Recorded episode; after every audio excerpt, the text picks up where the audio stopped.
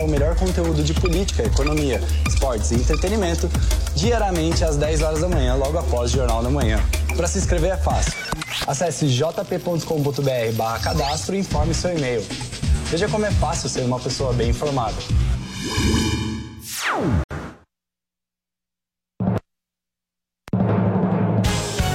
Emissoras brasileiras da Rádio Pan-Americana. Jovem Pan São Paulo, AM ZYK 521, 620 kHz, FM 100,9 MHz. Jovem Pan News Brasília, ZYH 709, 750 kHz.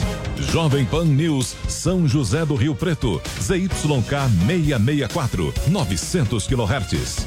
Jovem Pan News Águas Lindas de Goiás, ZYR 232, 107,9 MHz e mais 80 afiliadas em todo o país. Você também pode ouvir a Jovem Pan no seu smartphone ou tablet, através do aplicativo para iOS, Android e Windows Phone.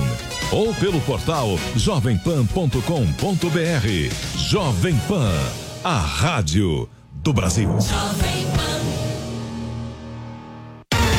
Pra cima deles, entrevistas, informação de bastidores. O time de comentaristas da Jovem Pan reunido para analisar os fatos da semana. Pra cima deles. Olá, uma ótima tarde para você. Seja muito bem-vindo. Confere aí se já são 16 horas. Sexta-feira, dia daquele nosso encontro marcado. Este é o Pra Cima deles, aquele momento da semana em que a Jovem Pan traz convidados e também os seus comentaristas para repassar os principais assuntos da semana. Nessa semana, vamos dar umas caneladas, adivinhem quem? Supremo Tribunal Federal, Vamos falar do judiciário, também vamos falar bem do judiciário, né? Afinal de contas, o TRF4, lá na quarta região, colocou as coisas no seu devido lugar ao estipular uma pena de 17 anos e 10 meses de prisão em regime fechado. Agora a gente aguarda para que o regime seja fechado de fato do ex-presidente Lula. E eu quero convidar, sobretudo, você a vir para cá fazer esse programa comigo. Vamos subir aquela hashtag produção. Pra cima deles. E aí eu acompanho tudo que vocês estão escrevendo, especialmente pelo Twitter. Marque os nossos arrobas também. E aí a gente vai trocando algumas ideias. Você também pode mandar para cá um vídeo pelo WhatsApp da PAN em 9 31 17 0620. Nós estamos ao vivo em nosso canal no YouTube, em imagens pelo Facebook, no Periscope, no Twitter. Então você que nos acompanha em vídeo tem aí o número na sua tela. Você que nos faz companhia pelo rádio, eu repito, 9 31 17 0620, sempre com o DDD 011 aqui de São Paulo. Aqui no estúdio de vidro, eu já tenho a companhia do Fernando Conrado. Muito bem-vindo aqui à Jovem Pan, a este programa. Muito obrigado, Silvio. Uma honra estar aqui com vocês para poder discutir agora os assuntos da semana. Muito bem. Conrado, o pessoal do Sul já o conhece muito bem. Ele é cientista político, entre outras tantas coisas. Vai falar até do Instagram dele também. É fotógrafo, Conrado. Quero que você se apresente aqui ao, ao público que nos vê e nos ouve. Primeiro lugar, é uma honra estar aqui mais uma vez, como eu estava comentando já contigo, Silvio. Minha formação é em ciências sociais e em direito, né? Sociologia, política, antropologia e também em direito. E o meu fui advogado há 12 anos, meu pós-graduação é em relações internacionais e espero contribuir aqui com essas nossas discussões aí para analisar esse grande âmbito que está acontecendo no Brasil aí nessa última semana. Exatamente. Daqui a pouco também teremos a participação de outro cientista político, o Rubens Figueiredo, aqui no estúdio de vidro da Jovem Pan, e vamos nos conectar com o deputado Tiago Mitraldi, do Partido Novo, lá de Minas Gerais. Esses são os convidados do programa de hoje, que está só começando, então eu vou introduzir aqui o primeiro tema da nossa pauta. O TRF4, como eu disse agora há pouco, na quarta região, por unanimidade, fixou pena em 17 anos e 10 meses no caso do sítio de Atibaia. Para muitos entendedores do direito, da acusação e por aí vai, o caso do sítio de Atibaia é ainda mais grave do que o caso do triplex do Guarujá, no qual o ex-presidente já cumpriu pena. Né? Uma, pelo menos uma boa parte dela até ser beneficiado pela decisão em segunda instância do Supremo Tribunal Federal. Porém, para que o ex-presidente Lula volte para trás das grades, quiçá não numa cela gourmet, mas em sim para que cumpra a pena é, de fato numa penitenciária, o Congresso só deve liberar o tema, deliberar sobre o tema no ano que vem, em 2020, ou seja, legislar sobre a questão da segunda instância. Agora sim, produção me avisa que já está comigo o deputado Tiago Mitraldi, conectado. Tudo bem, deputado? Seja muito bem-vindo. Tudo bem, senhor? Um prazer estar aqui com vocês. Obrigado pelo convite e o prazer falar com os ouvintes da Jovem Pan. Muito bem. Pronunciei certo seu sobrenome, deputado? Sei se era Mitraldi, como é que... É, é Mitro, é, é foi... é meio chato de pronunciar, mas tá valendo. Foi, foi o que eu imaginei, deputado, mas o meu francês de 0 a 10, olha, o nível é baixíssimo. Pois bem, Conrado, começo então com você. Essa questão é, da decisão do TRF4, na minha opinião, como coloquei na abertura do programa, é, foi ali um banho de esperança depois da vergonhosa decisão do Supremo, tentando colocar as coisas de volta nos eixos. Queria te ouvir. Eu acho que a parte mais importante disso, eu vim de Porto Alegre hoje de manhã e eu consegui passar nos arredores do TRF4 durante o julgamento e foi engraçado de ver todo o aparato policial que foi colocado esperando uma grande manifestação pró-Lula e nós não tivemos isso. Tivemos cinco pessoas na frente do nosso TRF4 lá em Porto Alegre. O que me parece mais interessante de ser visto ali, não só o aumento de pena do TRF4 em relação à condenação do, do ex-presidente, mas sim eles não levarem em consideração a decisão do STF que a gente teve anteriormente sobre em que ponto deveria se dar os depoimentos dos acusados diante das delações premiadas. Eles corroboraram dentro do processo que não teve prejuízo nessa ordenança dos tempos processuais para que ele fosse beneficiado, então, como queria a sua defesa. E uma parte que me choca disso aí é a gente, nós sermos no Brasil hoje um bicondenado em segunda instância e não estando preso. Uma coisa que me parece absurda quando a gente teve essa decisão da segunda instância, aí eu quero parabenizar a Rádio Jovem Pan, exatamente por ter essa luta, esse engajamento agora, que nós tenhamos as condenações em segunda instância, porque se nós pensarmos bem, o absurdo que se coloca dentro do Brasil hoje é que todos os processos de todas as instâncias, de todas as comarcas, só terão uma condenação efetiva se cada um desses processos passarem pelos 11 juízes lá do STF. É absurdo, nós não teremos mais condenação nenhuma no Brasil. Então, de fato, ao meu ver, me enche de esperança, como tu bem falaste, Silvio, ver essa condenação, mais uma vez, desse bicondenado, que é o nosso ex-presidente Lula, que é uma vergonha, né? A gente ter um presidente nessa posição dele. E sabermos também como muitas vezes, quando a gente tenta enxergar essa, essa, esse efeito Lula no Brasil, como a imprensa muitas vezes vem chamar, né? Esse efeito Lula da soltura do Lula, do Lula livre, a gente começa a enxergar que esse, na realidade, é o efeito do crime livre, né? E não do Lula livre. Então, para mim, tem um peso muito grande a decisão que nós tivemos no TRF4, que recondenou o presidente. Então, agora tem mais oito processos para vir e, ao meu ver, a coisa começa a dar essa nova esperança, como tu muito bem disseste. Muito bem, então vou passar a bola para o deputado Tiago Mitru. Agora acertei, hein, deputado? É, sobre o mesmo tema, mas sob a ótica do Congresso Nacional, afinal de contas o senhor está lá. É, o senhor acredita que o Congresso, ainda que somente em 2020, conseguirá reverter a decisão do Supremo Tribunal Federal? E aproveito para perguntar para o senhor sobre ah, o posicionamento da bancada do Partido Novo em relação ao tema, né? A PEC em curso na Câmara dos Deputados, proposta de emenda à Constituição para devolver a condenação em segunda instância, após segunda instância. Certo, eu acho que como primeiro ponto, aquilo que você mencionou, para mim, de suma importância é, da gente ter visto com essa decisão do TRF4 que não dá para a gente perder todas as esperanças. É, obviamente, a decisão do STF foi um baque é, algumas semanas atrás. Peço desculpa se estiverem ouvindo uma banda no fundo aí. Eu estou na inauguração de um batalhão de Polícia Militar aqui na cidade de Ituiutaba, no Triângulo Mineiro. Me pedir licença lá um pouquinho para vir aqui falar com vocês. Então, daqui pode ser que de vez em quando vocês ouçam uma banda marcial aqui no fundo. Mas em relação ao tema, então, acho que é, mostra que as nossas instituições continuam ali, ativas no combate à corrupção e nós estamos sim trabalhando para reverter essa decisão no Congresso. Como foi falado há pouco pelo, pelo Fernando, é, é imaginável que um país só possa prender as pessoas depois de passar por decisão da Corte Constitucional. A nossa Corte Constitucional, STF, nunca foi constitucional somente, de verdade, haja vista o foro privilegiado que transforma ela muitas vezes numa corte penal, como foi no caso do mensalão, mas a gente é, acredita que pode sim reverter. Os placares que estão sendo feitos pelo Vem Pra Rua, Estadão, outros veículos de imprensa mostram ampla maioria a favor da condenação em segunda instância. Acho que a, a, decisão na CCJ semana passada, por 51 votos, também mostra ampla maioria dentro da Câmara dos Deputados. Agora o que a gente precisa é que o processo corra seu, custo, seu, é, seu curso ali dentro da Câmara. A gente está instalando uma comissão especial e a bancada do Novo foi a primeira a indicar os seus membros para a comissão especial. É, estamos aguardando os outros partidos indicarem para que a gente possa daí ter ela instalada. Nossa expectativa é que ela seja instalada ainda este ano.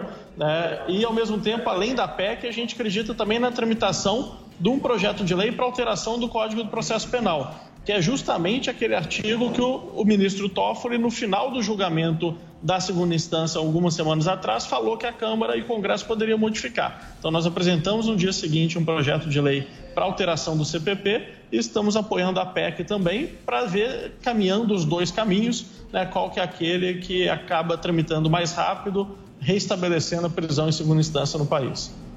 Quero aproveitar e convidar também você que nos acompanha pelo YouTube, pelo Facebook, pelo Twitter, a ir lá em jp.com.br e participar da campanha da Jovem Pan a favor da PEC pela segunda instância. Temos ali uma petição online, você pode assinar e ajudar a, nessa imensa campanha para mobilizar os nossos deputados federais e especialmente os nossos senadores a, para tentar reverter a decisão do Supremo Tribunal Federal. Cumprimento agora também aqui no estúdio de vidro Rubens Figueiredo, cientista político. Rubens, tudo bem? Tudo Pegou bom. muito trânsito? Muito trânsito, São Paulo. Sexta-feira, Perto posso, de dezembro. Posso imaginar, mas com certeza muita gente estava lá nos acompanhando também pelo rádio, por que não pelo YouTube? Você coloca ali o celular, né? Fica ouvindo, dá uma espiadinha de vez em quando, sempre prestando atenção no trânsito. Rubens, quero ouvir a tua opinião então sobre o tema que a gente vem debatendo, essa decisão do TRF4, que vem é, na esteira da decisão do Supremo, que, como a gente vem dizendo,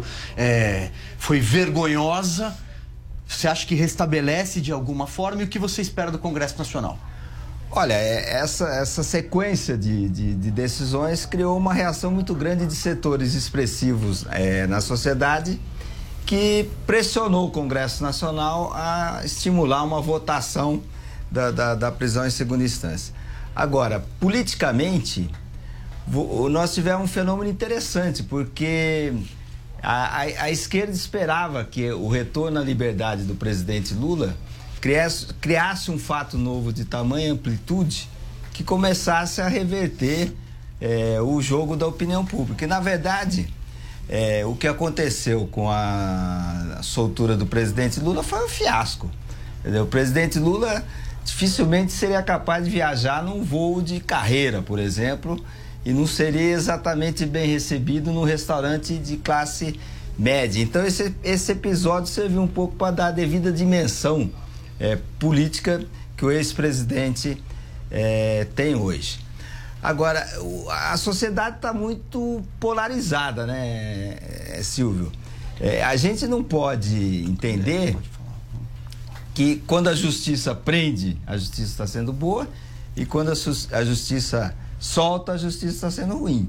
O que a gente tem que ver é, é, é se a justiça está prendendo de modo correto o culpado e não soltando o que era culpado. E, e o que não tem nenhuma dúvida é que o Lula é, é culpado.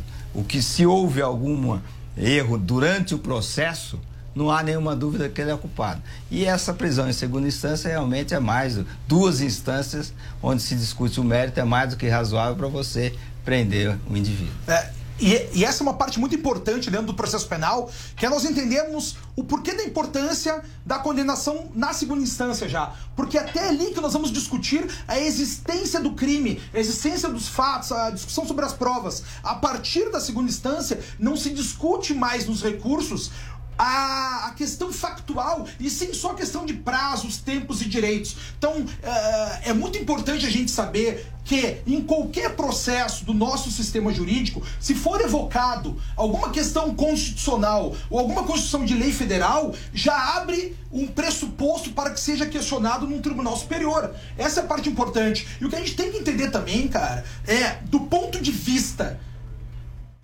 da democracia, do ponto de vista da república, nós queremos um tribunal federal que proteja a Constituição. É que a Constituição tem essa, essa principal vontade de entregar o maior número de direitos possíveis para o cidadão. Por quê? Porque a gente vem de toda uma trajetória uh, do período militar, assim, assim, assado. Ok. O que é importante a gente ver aqui é que se a gente cumprir a Constituição, como é pedido até então, e essa é uma discussão, estou sendo repetitivo aqui, é que nós não vamos ter a punição dos culpados, né? Então olha o choque que a gente vive dentro. Então essa grande resposta, até o próprio uh, deputado Mitrô aí, o Partido Novo tentou já no outro dia, o Marcel Van Hatten, que é lá do Rio Grande do Sul, meu amigo também, tentar já no outro dia entrar com, com um pedido, com um projeto de lei. Tem essa ideia também no projeto do Moro, mas a grande mudança disso só vai acontecer, na minha visão, através da PEC, desse projeto de emenda constitucional. Quando nós, muda, quando nós mudaremos a Constituição, e aí sim o STF terá que proteger essa nova visão da Constituição. Para mim, esse é o grande caminho que a gente tem que levar. Pois bem, ainda falando sobre o Judiciário, mas agora numa instância acima, o Supremo Tribunal Federal formou maioria né, a favor do compartilhamento de dados bancários e fiscais com o Ministério Público e com a Polícia, sem a necessidade da autorização prévia. Uma derrota, uma derrota fragorosa para o presidente da corte, Dias Toffoli. Quem não se lembra, em julho, né, ah, é numa canetada, ele simplesmente suspendeu 900 investigações do país. Deputado Mitro já está conosco de novo. Queria a opinião dele também sobre esse assunto e o quanto todas essas decisões, seja é, do TRF4, como também essa do Supremo Tribunal Federal, que impacta é, em relação ao COAF, o quanto isso mexe com o Congresso Nacional? Olha, Silvio, até eh, comentando pouco em cima do que o Rubens falou, acho que a, a soltura do Lula, se a esquerda via como possibilidade de unificar a esquerda, para mim gerou o efeito contrário. Né? Acho que a indignação da parcela da população é, que não quer ver políticos corruptos na rua se uniu de uma forma como a gente não via já há algum tempo, né? Porque enquanto o Lula estava preso, você tinha aquele discurso único da esquerda, do Lula livre, etc., que não engajava ninguém que fosse contrário. Agora, com Lula solto, acho que a gente conseguiu é, reanimar uma parcela da população que se indigna fortemente com impunidade perante a casos de corrupção e a gente está vendo vários movimentos de rua que não estavam tão fortes há algum tempo atrás, agora voltando a se aquecer. É, em relação a essa decisão dessa semana, é, é, contrariando o ministro presidente do STF, Dias Toffoli, acho que mostra primeiro que o presidente do STF pode muita coisa, mas não pode tudo. Né? É, é um absurdo também o quanto que decisões monocráticas de ministros do STF afetam o dia a dia. Hoje existe muito poder em um só ministro do Supremo Tribunal Federal, a ponto de paralisar centenas de investigações como esse caso, é, e acho que traz uma insegurança para a gente muito grande, porque toda hora tem uma mudança dessa magnitude no entendimento do STF, a meu ver, mostra duas coisas. Um, é o, o quanto que existe desse autoritarismo judiciário, esse ativismo judicial aqui no Brasil, é, e a necessidade da gente fortalecer é, o reequilíbrio de poderes aqui no Brasil, que, a meu ver, a gente teve muito tempo um legislativo subjugado ao executivo por conta do presidencialismo de coalizão, é, fazendo aí não ter um equilíbrio entre os poderes e nesses últimos meses e anos a gente tem visto, a meu ver, o judiciário também agir de uma forma que não está coerente com o equilíbrio de poderes necessários aqui no Brasil. Então acho que foi um alívio essa decisão do Supremo de reverter o entendimento anterior do ministro Dias Toffoli e nós, no Congresso, acho que acende aí uma necessidade de que a gente combata esse ativismo judicial e consiga ter uma legislação que traga segurança jurídica para a população é, no, no, combate ali à corrupção e investigações como essas é, de crimes financeiros, que sem ter informação financeira do COAF ou agora da UIF, é, é quase impossível o Ministério Público conseguir ter acesso às informações que precisa para apresentar é, as denúncias necessárias. E em relação ao ex-presidente Lula, é evidente que a esquerda tentou fazer todo um carnaval no Brasil. É, os senhores já comentaram muito bem, mas eu acho sempre importante frisar que o grande sonho da esquerda era que o Lula pudesse voltar a disputar uma eleição. Mas é, digo e repito, ele é ficha suja. Ele não vai às urnas pelo menos se o Supremo Tribunal Federal ou outras instâncias do Judiciário não tentarem mais uma lambança no Brasil. Rubens, passo a bola para você. Olha, o, esse, o ex-COAF, né, que agora vai ter dados compartilhados, só tem razão de existir se seus dados puderem ser evidentemente examinados pelo Ministério Público e pelo Poder é, Judiciário. Não faz qualquer sentido você ter uma estrutura da, daquele tamanho com uma tecnologia avançada quando você não pode examinar os dados somente com decisão judicial. E o Brasil precisa ter consciência, precisa cumprir a lei, né? A lei existe, ela, tá ser, ela precisa ser cumprida. Agora, precisamos também de uma modernização no nosso sistema judiciário. O ministro Barroso, outro dia, de um caso de assassinato de 15 anos atrás, mais de 40 recursos e volta, embargo de declaração. E, quer dizer, isso cria na sociedade uma sensação de impunidade que acaba estimulando o, a prática do crime. Por quê? Se você não tem o risco de punição, ou se você tem um risco de punição pequeno, quando você racionaliza a, a prática do crime, é algo que pode valer a pena. Então é isso que a sociedade precisa entender. Que quando a pessoa com, é, comete um crime, ela vai presa e que está cada vez mais perigoso cometer crime. Só assim nós vamos diminuir essa taxa de criminalidade de colarinho branco, que no Brasil é, é uma das maiores, um, pelo menos uma das maiores percepções da sociedade quanto à corrupção. Conrado, para a gente amarrar esse bloco, uh, repasso a pergunta para você lá que eu fiz lá atrás. Dias Toffoli, de fato, sai enfraquecido depois de toda a canetada que ele tentou dar no Brasil?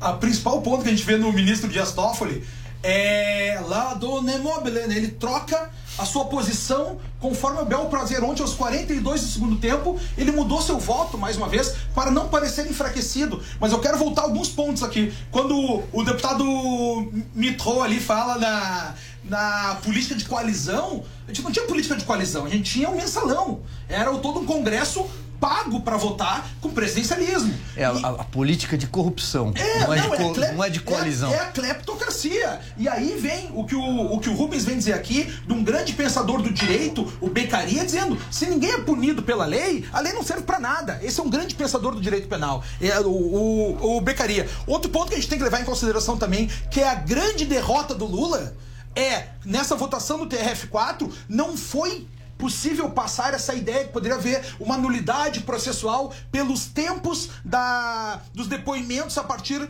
do, dos delatores ter terem sido inversos. Então, não vai acontecer, como muito bem trouxeste agora no início do bloco, essa chance dele deixar de ser ficha suja.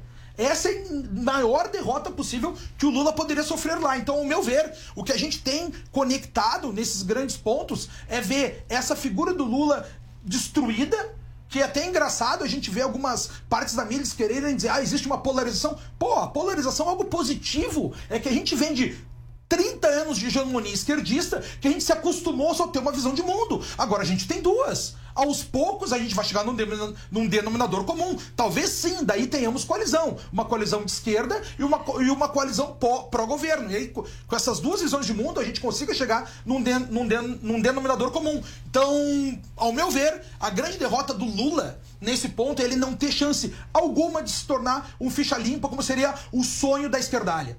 Exatamente. Ainda que ele tenha tentado fazer o seu primeiro comício, seu montado um palanque a poucos metros do portão da Superintendência da Polícia Federal quando foi é, libertado. Mas, enfim, isso é praxe, a gente conhece. Ele já fez palanque, inclusive em velório de pessoas muito próximas dele. Produção, quem está fazendo esse programa com a gente? Vamos dar uma espiada pelo Twitter? Ainda não? Daqui a pouco, então. Então a gente vai fazer uma janela comercial. Na sequência, a gente retoma com esse debate sobre assuntos do judiciário e eu também vou colocar aqui outros temas polêmicos da semana. Lembrando que você sempre pode participar subindo a hashtag pra cima deles e também pelo WhatsApp da PAN em 9 3117 0620 com o DDD 011. Nós estamos ao vivo pelo YouTube e para toda a rede Jovem Pan News. Para cima deles, faz então um intervalo comercial. A gente volta em três minutos. Pra cima deles. Pra cima deles. Jovem Pan. Olá, aqui é o Patrick Santos. Você quer ouvir histórias transformadoras? Conhecer pessoas que superaram o medo e foram atrás de seus sonhos? Então eu te convido a ouvir o meu podcast, o 45 do primeiro tempo. Toda semana, um papo muito legal aqui na Jovem Pan com pessoas que se reinventaram, que foram em busca de mais propósito e que têm muito a nos ensinar. Ah, por que 45 do primeiro tempo? Porque é no intervalo que a vida pode se transformar. Você encontra o podcast 45 do primeiro tempo no site da Jovem Pan ou na sua plataforma favorita. Jovem Pan News. A campanha nacional de vacinação contra o sarampo termina neste sábado com a realização do dia D. Na primeira fase, a medicação foi oferecida a crianças de seis meses a menores de cinco anos de idade. E agora, o público-alvo é formado por jovens de 20 a 29 anos, justamente a faixa etária que concentra a maior parte dos casos registrados em 2019 no Brasil. No ano que vem, haverá mais fases dedicadas a pacientes mais velhos. O infectologista do Instituto Emílio Ribas, Jean Gorenstein, ressalta que a proteção é importante, já que a doença é altamente contagiosa. O sarampo é uma doença viral que é rapidamente e facilmente transmitida de pessoa a pessoa e para aquelas pessoas que têm a sua imunidade mais baixa, podem levar uma doença muito grave e até mesmo fatal. Segundo Jean Gorenstein, a recomendação aos jovens é para que tomem a vacina, mesmo que não se lembrem se já receberam ou tenham perdido a carteirinha. Se perdeu, comente não lembro e tome a vacina. Dose a mais não é problema. O grande problema é não tomar e desenvolver a doença. Para receber a medicação, basta procurar a unidade de saúde levando um documento de identificação e, se possível, a carteirinha de vacinação. A vacina não é indicada para grávidas, pacientes que enfrentam tratamento contra o câncer e portadores de doenças que afetam o sistema imunológico. Segundo o Ministério da Saúde, pessoas nascidas antes de 1960, em geral, já tiveram a doença na infância e, por causa disso, estão protegidas pelo resto da vida e não precisam ser medicadas. A vacina aplicada é a tríplice viral que protege contra sarampo, cachumba e rubéola.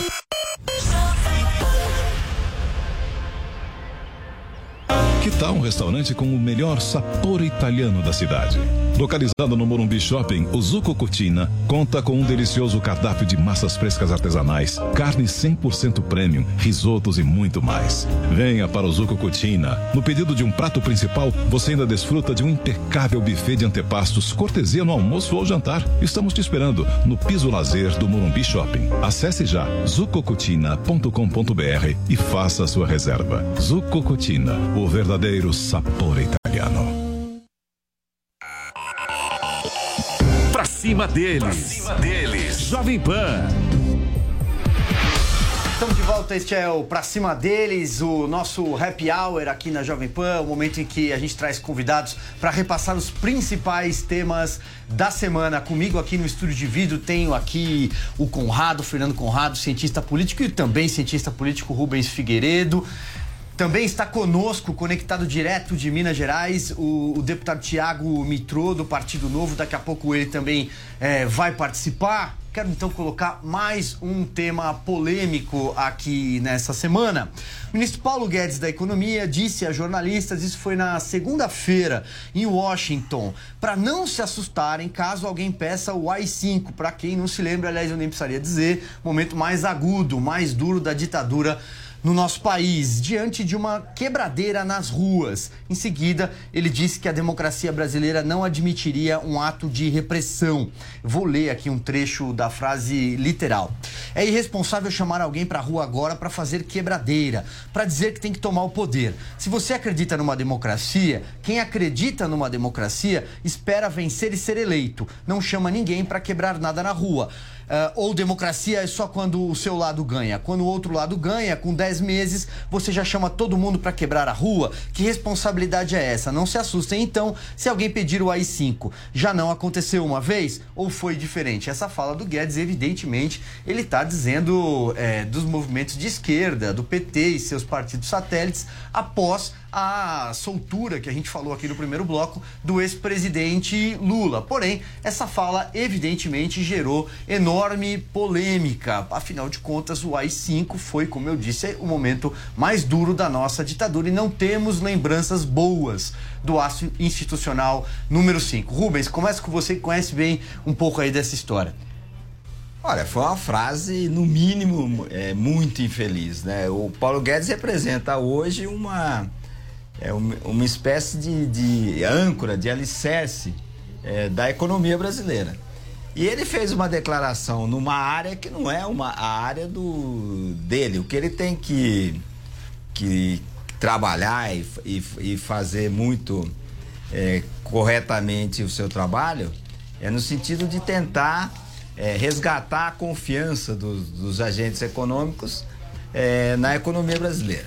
Então foi uma frase infeliz. Ninguém no o, o Brasil teve recentemente uma pesquisa do Datafolha que apontou que nunca o brasileiro apoiou tanto a democracia.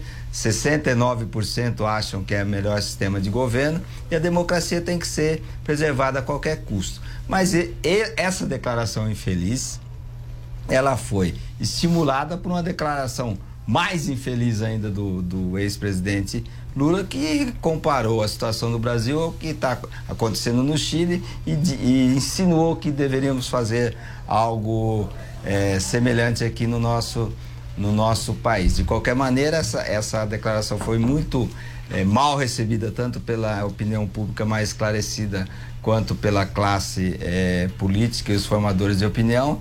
E tomara que não tenha sido é, mais do que isso, apenas uma frase infeliz. Deputado, essa frase também reverberou bastante aí no, no Salão Verde, né, na Câmara dos Deputados. Exato, Silvio.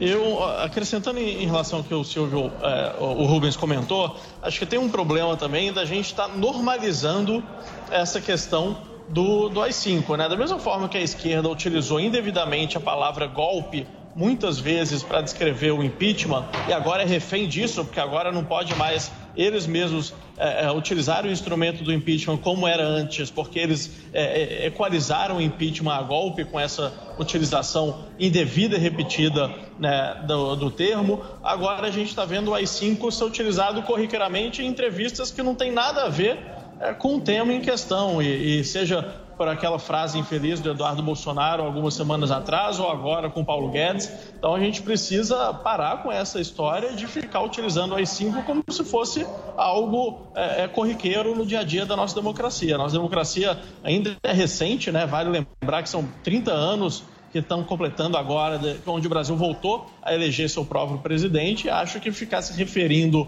né, a um ato que ocasionou no fechamento do Congresso o endurecimento da ditadura militar é algo pouquíssimo saudável e que só tem a atrapalhar o governo e a retomada é, da nossa economia, que, tem, que é o prioritário é, que deve ser o foco do ministro Paulo Guedes.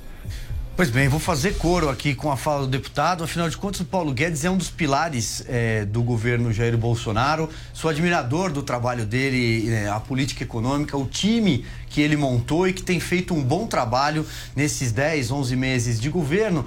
Porém, certas frases, né, certos arrobos são um pouco complicados. Devem, deve-se ter um pouco mais de cuidado quando você é um dos principais pilares do governo, porque relembrar de momentos tristes do nosso passado, como foi a ditadura e seu momento mais agudo com o ato institucional número 5, não colabora muito para a democracia que a gente tanto preza.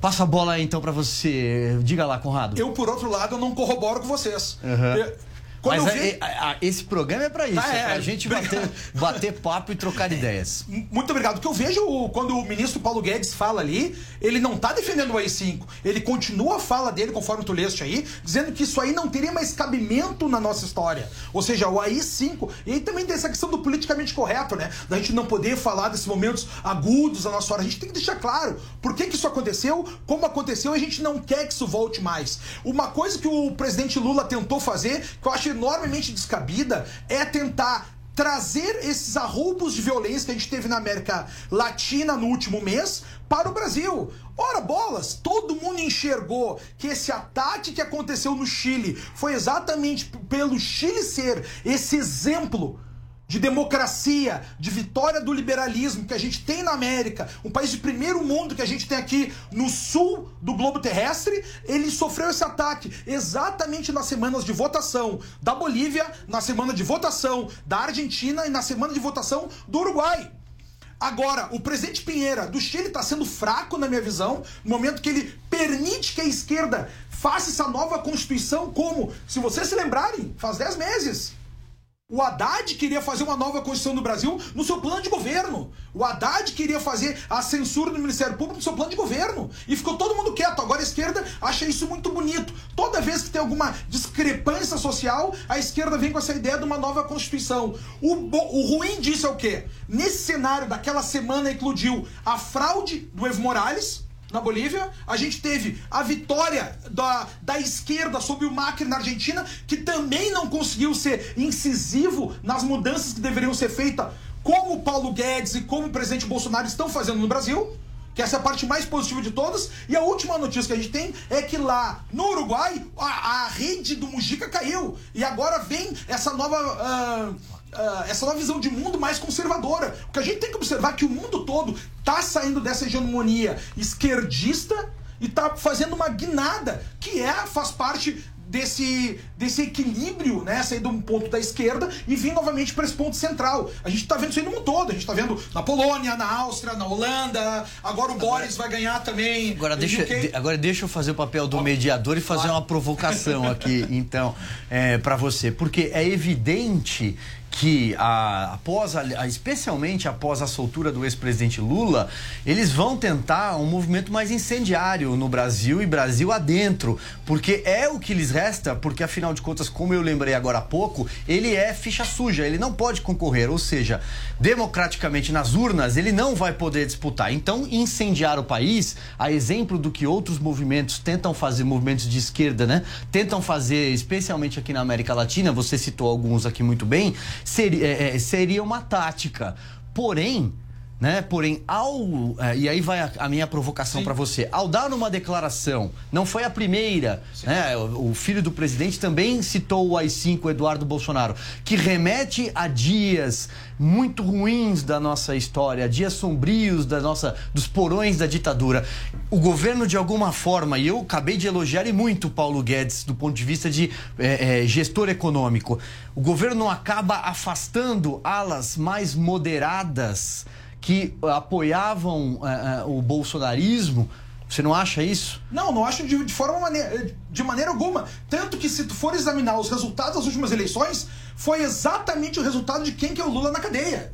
Então, no momento. Porque o que, que resta ao PT hoje? O PT não tem mais cadeiras no Congresso para poder uh, provocar algum, algum pedido de lei, algum projeto de lei. Eles não têm mais cargos para trocar. Eles não têm mais os seus conchavos com os campeões mundiais que foram fundados e financiados por esse próprio governo corrupto. Ou seja, eles não têm mais moeda de troca. O que aconteceu com eles é tentar provocar uma balbúrdia para que esse governo não tenha o êxito possível e tão rápido e tão próspero como a gente já está vendo no Brasil. A gente está vendo as taxas de juros caindo, a gente está vendo uh, o dobro dos, dos empregos começando. O próximo ponto que nós teremos no Brasil, ao meu ver, será dinheiro no bolso do trabalhador, como a gente já tem agora a inflação caindo, 0, 10% a gente teve nesse mês agora. Melhora comida, do emprego. E comida na lá, nós tivemos ano melhora, passado a gente melhora teve, no número no, no, claro, no, nos no, números de emprego. Ano que vem, no, no ano passado a gente teve durante o ano todo 351 mil empregos gerados. Nesse ano, até setembro, já foi 771 mil.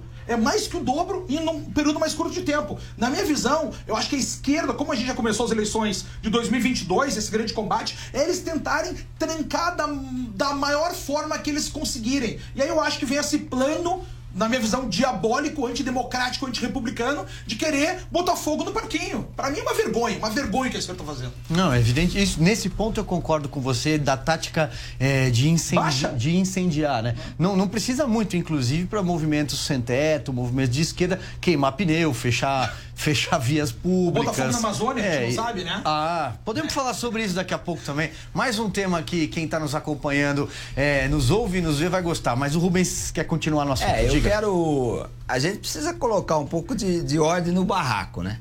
É, uma coisa é que o Conrado falou realmente, a economia está dando sinais de, de dinamismo, você está recuperando emprego, os juros são os mais baixos é, da nossa história, teve a PEC da liberdade econômica que é um avanço monumental.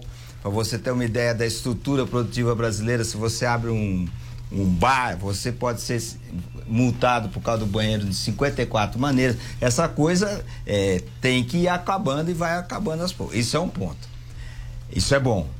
Agora, o ministro da Fazenda, o ministro mais poderoso da história da República, que representa a face econômica de um governo que tem a economia se recuperando, não pode falar uma frase dessa natureza.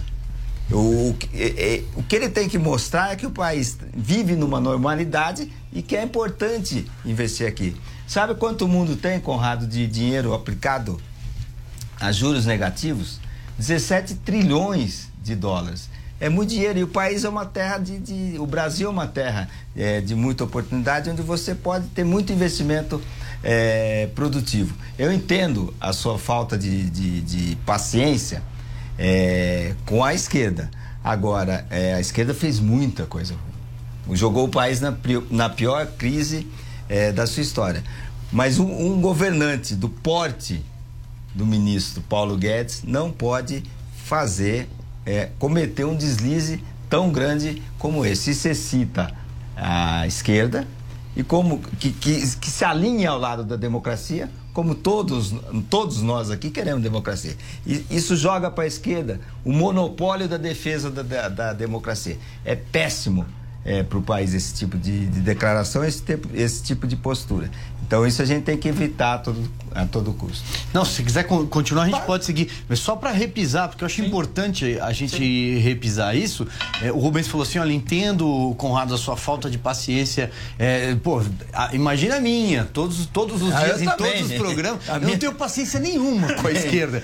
É, a minha fala foi só em relação a lembrar dos anos de chumbo, que eu acho que talvez esse não seja o caminho. Dos momentos agudos do, dos anos de Mas, chumbo. A frase é- especificamente o AI-5. Ele não fala isso, cara. No, Conrado, nós, nós não podemos dar para a esquerda.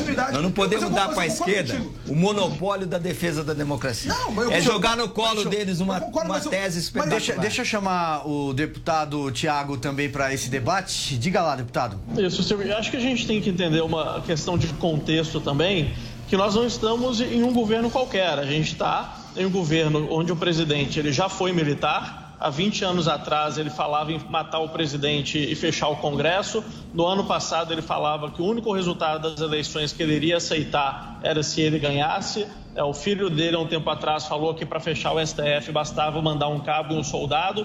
Então, acho que o Paulo Guedes também poderia entender um pouco um contexto que já é um governo que, com alguma frequência, dá elementos para que seja questionado o espírito democrático.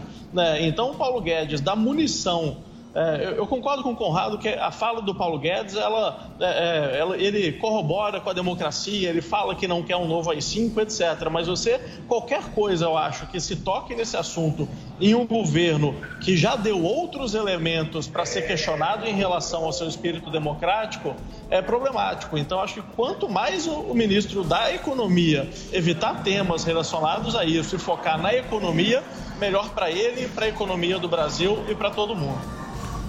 Diga, Conrado, já tá, você já está é, já tá pedindo para falar não, aqui. Não, é que assim, ó, na, na minha visão, eu, eu, vou repetir o que eu, o que eu falei antes, tá?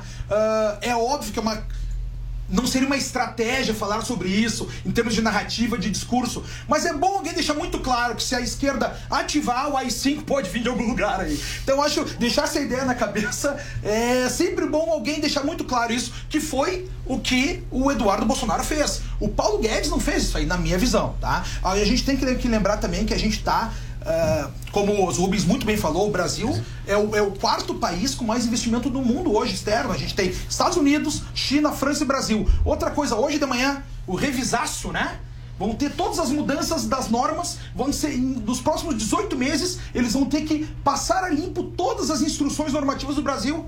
Passou hoje de manhã, o, o Lorenzon publicou nas redes sociais que Aí que tá, um parabéns também pro Paulo Guedes, tendo na sua equipe um jovem com 29 anos, que foi quem criou, bem dizer, o pai da, da lei da, da, da, liberdade econômica e agora sendo revisaço. Eu acho que esse governo está indo muito bem. Muitas vezes aqui eu, eu me cedo, eu lhe peço uh, de, Não, desculpa mas... desse ponto de vista aí, mas é a minha visão é muito clara. Às vezes uh, o politicamente correto tem que ser deixado de lado e o ataque tem que ser incisivo. É meu ponto de vista.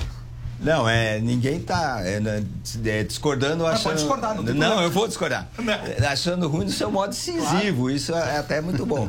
Mas você sendo incisivo, você não ganha né, é, automaticamente razão naquilo que você está é, falando. Você falou um monte de verdade. Essa revisão, você modernizar. A, a nossa, o nosso ambiente de negócio é um dos piores do mundo. Você mudar isso, isso é um avanço monumental que a esquerda tem ódio disso. A esquerda quer dificultar, quer o Estado trabalhando mais, atrapalhando mais, cheio de estatais. Isso, isso é uma, é uma guinada na sociedade brasileira que no, monumental, monumental. Isso é uma coisa. Aí cinco não dá. Aí cinco não dá pra gente aceitar. Quer dizer, o Brasil vive numa democracia. Não, que não, mas o. Mas o... Mas, pera, agora mesmo. Ah. O Brasil vive numa, numa democracia conquistada. Óbvio é, num, num, custo que não foi mu é, não, muito feio, baixo. Horrível. Nós é, é, superamos dois impeachments. O nosso sistema político, todo mundo fala que é uma tragédia, não é tão ruim assim. Nós fizemos uma Constituição, nós votamos agora uma reforma da Previdência, que o, o Fernando Henrique que era o Deus, tinha estabilizado a moeda, não conseguiu aprovar desse jeito. Tudo bem, senhores, eh, eu vou pedir licença aqui um minuto para abrir espaço para o jornalismo Jovem Pan, porque temos aqui uma notícia dura. Um homem faz cinco pessoas reféns num bar na Lapa, no centro do Rio de Janeiro. Nesse momento, uh, o criminoso estava com uma faca e uma garrafa, supostamente com combustível, e por volta das 16 horas, pouco depois, quando começava esse programa, os agentes do BOP tentavam a libertação eh, dos reféns. Eu acompanho aqui pela, pelos sites, pelas redes sociais. Portanto, mais uma vez, eh, uma pessoa fazendo reféns no Rio de Janeiro. Daqui a pouco a nossa produção vai tentar trazer o Rodrigo Viga ao vivo lá direto do Rio de Janeiro. Temos produção. Temos, portanto, esse é o jornalismo dinâmico da Jovem Pan. Rodrigo Viga, boa tarde. Qual é a situação no momento? Tudo bem, Silvio? Boa tarde para você, boa tarde para o nosso ouvinte internauta, para nossa bancada. A situação é o seguinte, Silvio, a gente traz essa informação na nossa programação por volta de três, três e pouca da tarde, na conversa que eu tinha com o Vitor Brown, é, no seguinte sentido, meu caro Silvio, a informação que eu obtive é que esse homem estava fazendo em um bar é, cinco pessoas como reféns. Ele seria é, refém ou melhor, ele seria vizinho deste bar onde ele está fazendo reféns. Não se sabe se ele teve alguma indisposição com os frequentadores ou com o dono do bar, estava reclamando do barulho, enfim. A informação que vem da polícia é que este homem estaria armado com uma arma branca, com uma faca, com uma garrafa quebrada, estaria ameaçando frequentadores e também eh, as pessoas que estavam dentro eh, desse estabelecimento eh, comercial. Um dos reféns já foi solto e o batalhão de Operações Especiais, o BOP, né, a tropa de elite da Polícia do Rio de Janeiro, está no local desde as três horas da tarde,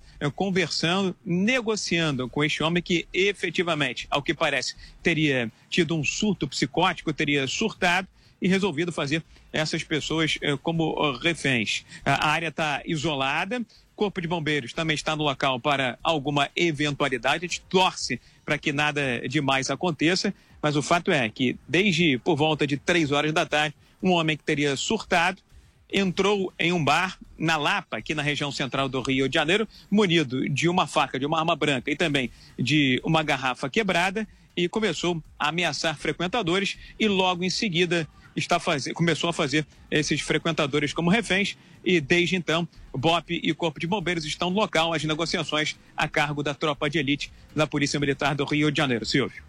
Muito bem, muito obrigado, Rodrigo Viga. Você volta aí a qualquer momento dentro da nossa programação e a gente torce, evidentemente, para que tudo acabe bem, pacificamente e não tenhamos outros desdobramentos um pouco mais graves, como já vimos aí no seu Rio de Janeiro recentemente. Voltando então aqui aos temas da nossa semana, o Pra Cima dele sempre debatendo temas acalorados, inclusive esse que a gente falava agora há pouco, que incendiou as redes sociais. Mais um assunto que surgiu hoje, já na sexta-feira, a notícia de que o do ministro da Educação, Abraham Weintraub, de que do ponto de vista educacional, ou seja, dentro desse setor, do setor da educação, o Brasil não participará mais de reuniões, de conversas do Mercosul. Ou seja, o Brasil estaria neste setor por enquanto, não impacta os demais abandonando o Mercosul, abandonando o bloco. Segundo o ministro, foram gastos cerca de 30 milhões de reais nos últimos anos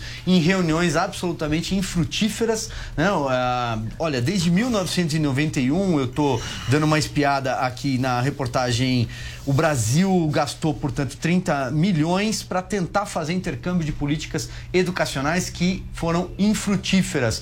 Deputado Tiago, queria a opinião do senhor sobre essa decisão. Olha, Silvio, eu tive recentemente em Montevidéu, no Parla Sul, que é o parlamento do Mercosul, é, e, e saí de lá com a vontade de chamar esse parlamento de Parla Tour porque, infelizmente, a meu ver, foi um desperdício de tempo e dinheiro público. É, reúne ali dezenas de deputados, não só dos países membros do Mercosul, mas também convidados da Bolívia e da Venezuela, que está suspensa agora. A gente tinha uma pauta com cerca de uns 40 itens a maior parte deles muito ruins, que não iam dar em nada, né? O parlamento do Mercosul não tem poder de decidir nada, ele pode no máximo fazer recomendações para o conselho é, do, do mercado. É, e chegando lá, ao invés da gente debater a pauta, os 40 itens foram ignorados e ficou discurso atrás de discurso defendendo o Evo Morales. É, então, é, eu confesso que eu não conheço exatamente o teor dessa decisão do Ministério da Educação. Tenho sérias diferenças com o ministro Weintraub e com a forma dele de conduzir é, o MEC, de se comunicar com a sociedade mas, por outro lado, pela minha experiência no Parla Sul e, também o que eu vejo de outros fóruns do Mercosul nos quais eu já tive algum contato, não me parece ser muito frutífero. Né? Então, acho que é, é positivo que o Brasil questione é, a forma como hoje ele está participando do bloco, porque se não for positivo para o país, né, se não trouxer resultados concretos e estiver servindo somente para escoamento de dinheiro público e, e para dar palco é, para parlamentares que defendem ali a semidemocracia que existia na Bolívia com Evo Morales, acho que não é a melhor forma é, de destinar o dinheiro do pagador de impostos brasileiros. Então, acho que é válida essa discussão. Agora, como mencionei, vindo do ministro Weintraub, como ele passa da linha com alguma frequência, vale a gente aprofundar um pouco aí no, no, na, nos efeitos práticos dessa decisão que eu acabei de, de tomar notícia, preciso me aprofundar ainda mais. Vou repassar a pergunta aqui para os nossos outros convidados, subindo até um pouquinho o tom, que já vai deixar claro qual é a minha opinião. Senhores, será que vale a pena fazer parte do Mercosul? Diga, Rubens. Eu acho que o Brasil deve se alinhar, a, a, tendo em vista seus interesses, aqueles países que representam, é, é, que são mais interessantes para o nosso país. É, você é, não tem sentido você fazer uma aliança no Mercosul quando você tem possibilidade, por exemplo, de exportar carne, para falar alguma coisa que está na moda, para a China que tem 1 bilhão e 300 é, milhões de habitantes. Não faz sentido você querer se relacionar com os países aqui do lado, embora a Argentina seja um parceiro comercial grande. Em relação a essas, a essas reuniões, Silvio e Conrado, é, o, o, o que me parece é que elas eram muito mais oba-oba da esquerda do que reuniões técnicas preocupadas em elevar o nível é, educacional desses países. Até porque, se, for, se foram isso, falharam redundamente, porque o Brasil nos exames PISA pega lá a rabeira entre 58 é, países. Então não, não tem dúvida que é, para ser um converscote de esquerdoides, não faz nenhum sentido gastar um real, que dirá é, 30 milhões de reais. Agora, como disse o deputado muito bem, o ministro da Educação muitas vezes passa um pouco é, da linha divisória entre o, entre o bom senso e aquilo que a gente pode é, definir como sandice. Mas, de qualquer maneira, é uma decisão que me parece acertar. Perfeito. A gente já caminha aqui, então, para a reta final do nosso programa. Conrado, quero ouvi-lo também sobre a mesma pergunta, já de olho no relógio. Tá. Uh, eu vou puxar um, um assunto que eu acho. Primeira coisa, tá? Em termos de Mercosul, o Thomas Hobbes, que é um grande pensador da ciência política, tem uma frase muito boa que diz que Pacto sem espada afiada não passa de conversa fiada. Então o Brasil é o país mais rico, mais forte do Mercosul, não tem que fazer pacto com ninguém. A gente manda, os outros obedecem. Essa é a minha visão, bem dura. Ah, mas que maluquice você está falando. Eu penso exatamente assim. Quanto a essas questões de participar de convenções internacionais, eu vou trazer para vocês um dado que aqui, ó, ninguém conhece, que eu vou dizer, ó.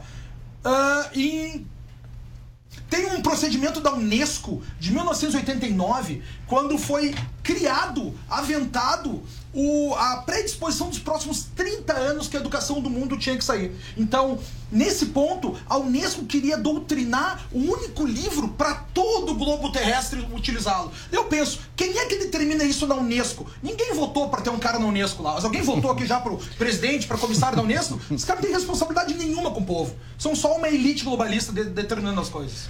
Muito bem, produção, vamos dar uma espiada então em quem fez esse programa conosco. O que temos aí pelo Twitter? Quem subiu a nossa hashtag?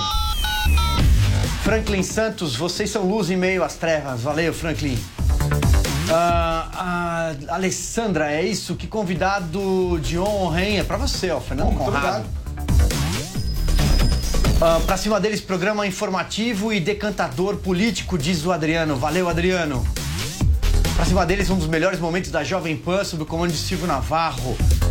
Aí eu não enxergo quem escreveu. A Giana tá dizendo parabéns à Jovem Pan pela campanha a favor da prisão em segunda instância. Orgulho da minha terra com esta composição do TRF4. Obrigado, Giana. Exatamente. Aliás, aproveito aqui, correndo contra o tempo, mas para convidar você a vir fazer parte também dessa campanha. Em jp.com.br você encontra uma petição para que a gente, é, de alguma forma, pressione os nossos deputados e senadores a favor da PEC da segunda instância. Deputado Tiago Mitrou, foi um prazer tê-lo conosco. Eu que agradeço o convite, Silvio, um prazer estar aqui falando com vocês, com todos os ouvintes da Jovem Pan. Aproveito para parabenizar pela campanha da prisão em segunda instância também. É muito importante a gente ter os veículos de comunicação da credibilidade da Jovem Pan e a população pressionando o Congresso para dar celeridade e votar para reinserir na nossa, é, é, na nossa Constituição esse instrumento tão importante no combate à corrupção, para não permitir que a impunidade volte. Eu convido os ouvintes aqui para seguirem a gente nas redes sociais, Tiago Mitrô, Twitter, Facebook, Instagram, para acompanhar o nosso trabalho lá na Câmara também. Um abraço aos nossos convidados, ao Rubens e ao Conrado. Rubens Figueiredo, um abraço. Um Muito abraço mais uma vez. Um abraço, deputado. Um abraço aqui para o meu colega Conrado. E Conrado, uma prazer. Honra. Seja bem-vindo. Volte. Muito obrigado. Sempre às ordens.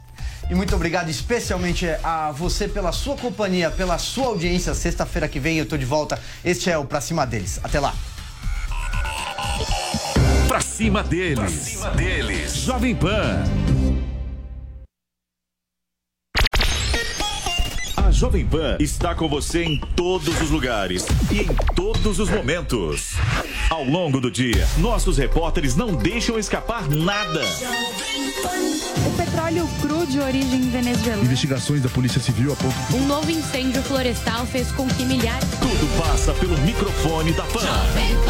No começo da tarde, a equipe de esportes da Jovem Pan entra em campo com você. E o Palmeiras segue. Amigos da Jovem Pan. Para analisar os lances polêmicos. Em casa, pela fase atual que E discutir à vontade. Mas é óbvio que o problema é bem maior do os que. Os principais assuntos. A notícia de última hora. Passa pelo microfone da Jovem Pan.